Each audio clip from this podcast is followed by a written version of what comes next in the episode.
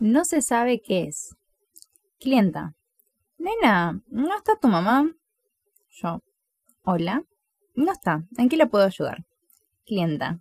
Tengo un problema. La nena perdió un arito y lo encontré, pero todo pisado, abollado. Quiero comprar otro, pero vuelvo cuando está tu mamá. Yo, bueno. Clienta. Encima el bautismo es este sábado. Lo necesito antes. Con el pelo corto no se sabe qué es. Parece un nene. Yo, ¿ustedes saben que ella es una nena? Clienta, sí, obvio que es una nena.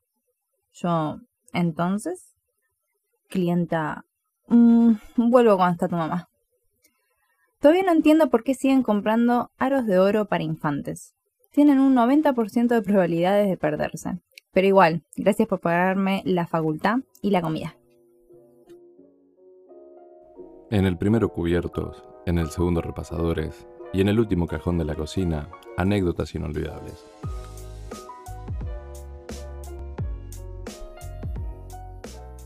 Bienvenidos nuevamente al último cajón de la cocina. Estamos aquí, para no variar, con Wanda, la creadora del canal. Hola, Leandro.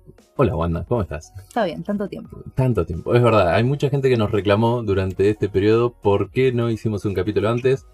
Sepan entender, nos estamos acomodando de a poco. Hay proyectos que nos complican con los tiempos. No obstante, tratamos de traerle nuevas cosas. Antes de continuar, Wanda, contaste una historia muy interesante, creo que resume un poco la sociedad actual en la que vivimos. ¿Querés desarrollar un poco más?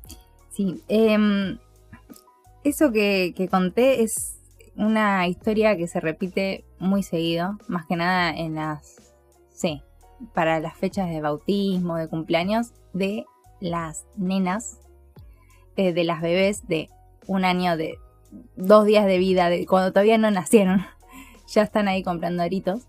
Y es súper habitual que mucha gente se desespere por eh, comprar algo que identifique el género, pero con urgencia. Es algo que es, hay que hacerlo.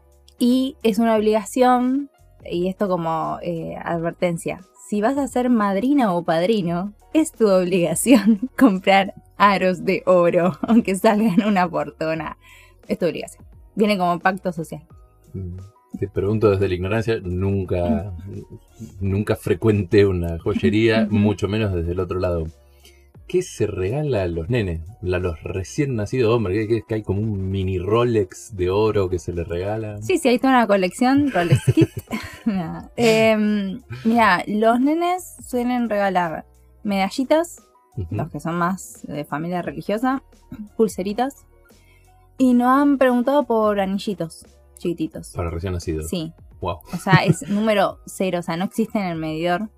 Y es medio peligroso, si te voy a pensar, porque se llevan todo a la boca. Así que no regalen anillitos tan chiquitos. Pero bueno, están lo que por costumbre, porque estamos hablando de, de regalos de que se hacen de generación en generación. O sea, eh, a sus abuelos le regalaron eso. Más que nada, también hay que recordar que eh, muchos tenemos familia italiana y los italianos son mucho del oro y todo. Entonces, eh, ese regalo es lo más habitual. Algo de oro, para como a lo mejor todo un símbolo de abundancia si se quiere. Pero también eh, el oro el día de mañana lo podés vender, o sea, es una especie de... Sí, como tener un ahorro hecho regalo, si se quiere. O sea, le estás dando algo que después sigue teniendo valor. Si bien nadie quiere vender sus regalos de oro, pero bueno, bienvenidos a la Argentina. Vendan todo ya. Entonces, sí, sí, son esos regalos son típicos para los nenes. Sí, hay siempre más variedad para la mujer, eh, a cualquier edad. Por una cuestión de que la mujer está educada para el consumo. Entonces, eh, sí, todo lo que son aros, o sea, hay una variedad de, de regalos femeninos impresionante a comparación de masculinos. Veo que estabas mencionando el tema de recién nacidos. No sé si me sabes decir, tanto en hombres como mujeres, como cuál sería la segunda etapa. ¿Qué quiero decir con esto? La primera etapa, recién nace, ya le clavamos aritos de oro. Sí. ¿Cuándo sería el segundo regalo importante? Más allá de algo muy particular de alguien, sino socialmente. Eh, y después ya cuando van etapa escolar, eh, primer grado, por ejemplo, un reloj. Hablamos 5 o 6 años. Más Sí, es muy simbólico y muy importante que las criaturas ya sepan la hora. Ya, o sea, no saben, eh, la, eh, cuando en tu infancia no entendés el espacio-tiempo, lo gastás de otra manera, lo disfrutás por los juegos y todo, pero ya te van a imponer un reloj para que vayas controlando esas cosas. Entonces, claro, el reloj es súper importante. Reloj con J al final. Es súper, súper importante y ahí donde vuelve a estar esta brecha de busco un relojito para una nena. Le mostrás y por decantación van a ir a los rosa, los fucsia y demás. Y con los nenes pasa lo mismo, van a ir con los en color negro, azul y demás. ¿Qué pasa? Que esto es algo importante. Los colores más claros, con el uso, se ensucian. Y que una nena tenga algo sucio, es culpa de la nena. Lo ensuciaste, no lo podés ensuciar. Señores papis, tomen nota. Claro. Entonces, están siempre condicionados a comprarle más cosas a las nenas, porque los colores, claro, se ensucian más, y hay que cambiarlos, porque está mal. Mientras que un nene, si algo lo rompe, lo ensucia, es parte de, su aprendizaje, de su crecimiento, está jugando. Entonces está como... mm, Los, los padres eh, dan esos avisos cuando van a comprar algo. Como, Cuidado, no lo rompas. Nene de 6 años. No tiene la menor idea, no, tiene el no sabe del valor de dinero, no entiende bien el valor del objeto. Sabe que lo tiene que usar porque los mayores lo usan y se lo están regalando sus padres, entonces con más razón. Pero claro, se lo, lo tiene que cuidar. Es como ya empezar con cuidados extra de cosas que en realidad eh, a ver, si viviéramos en otro país, que se te rompa un reloj, que se rompa una malla, no te modifica mucho tu economía. Pero en Argentina, sabes que a lo mejor no lo volvés a comprar dentro de un año. Eh, o más, o nunca. Porque son cosas de valor, ¿sí? Son cosas que tienen un, un dinero atrás. Eh, entonces, claro, es como también eso, enseñarles que eso cuesta más y hay que cuidarlo más. Y con las nenas son, sí, siempre es como el, el cuidado extra. Fíjate qué interesante la carga de responsabilidad no solicitada Sí. que se le asigna a los, ne- o sea, a lo- a los chicos en general, a los infantes.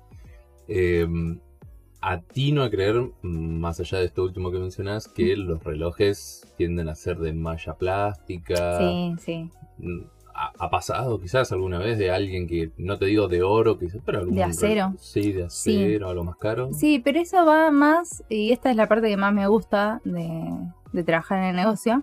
eh, vienen a veces eh, infancias muy insólitas que vienen con el adulto, pero quien habla son ellos, ellas. Eh, yo miro al adulto como está todo ok y como el adulto me hace un sí, sí, sí. Eh, que te piden cosas específicas.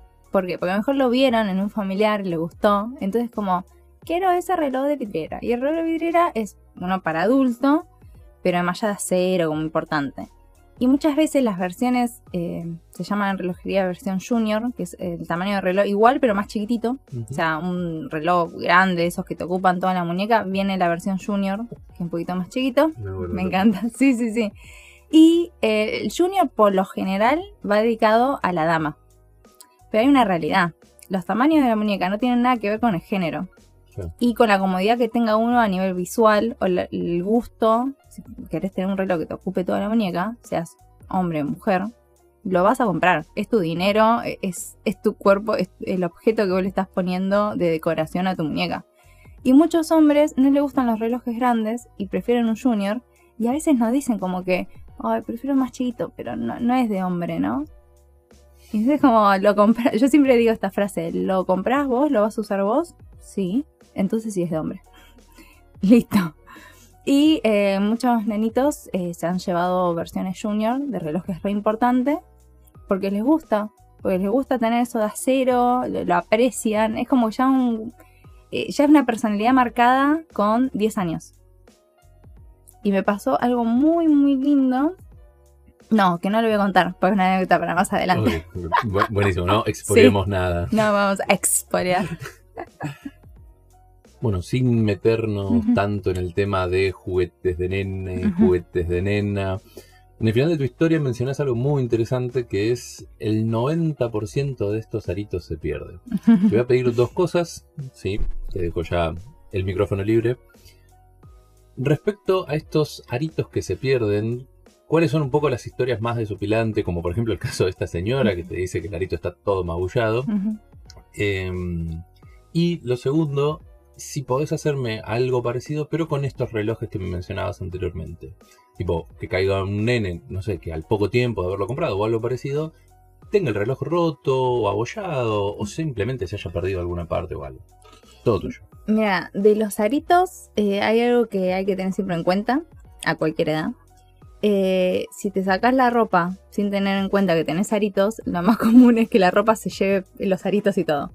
Con los bebés, ¿qué pasa? Eh, hay que taparle las orejitas. Entonces, lo más normal es que siempre se pierdan, más que nada los abridores que son de cierre tic, que es el cosito plano que hace el tic y eso confirma que está bien puesto.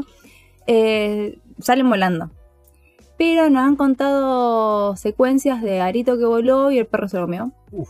Y esperando, primero, un peligro. Y segundo, esperando la caca del perro para ver si el arito se recuperaba. Porque son cosas de oro. O sea, hay que recuperarla como sea. Eh, eso es tremendo. Y es como, ay, por favor, que nunca me traigan ese arito. por favor, por favor.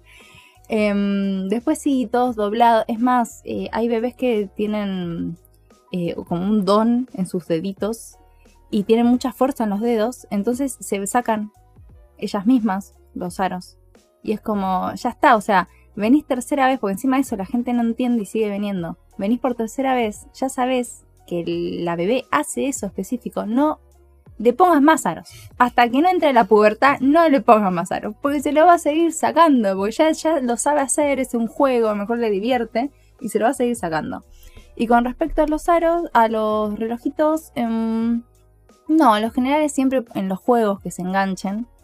Y muchas veces es simplemente decir, bueno, vas a jugar, te lo sacás, lo guardas y listo.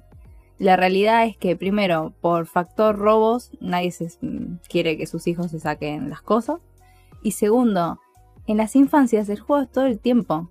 ¿Cómo hace un nene para decir, eh, no estoy jugando en este momento, ah, ahora voy a entrar a jugar, me voy a sacar el reloj? No, esta- es tu vida, si todo sale bien, tu vida es un continuo juego.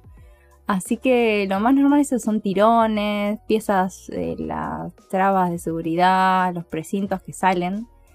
Y, y está bien, o sea, cuando alguien viene con un reloj así es porque lo usa, lo disfruta, es parte de su vida. Eh, yo a lo mejor lo veo así y para el otro lado es no, son gastos económicos. Pero está bien vivido, está bien disfrutado el objeto y eso es lo importante. Hasta acá fue el último cajón de la cocina. Esperamos que lo hayan disfrutado. Hasta luego, vuelvan pronto. Hasta luego, vuelvo pronto. No olviden seguirnos en YouTube, Spotify, Instagram y Blogspot como El Último Cajón de la Cocina.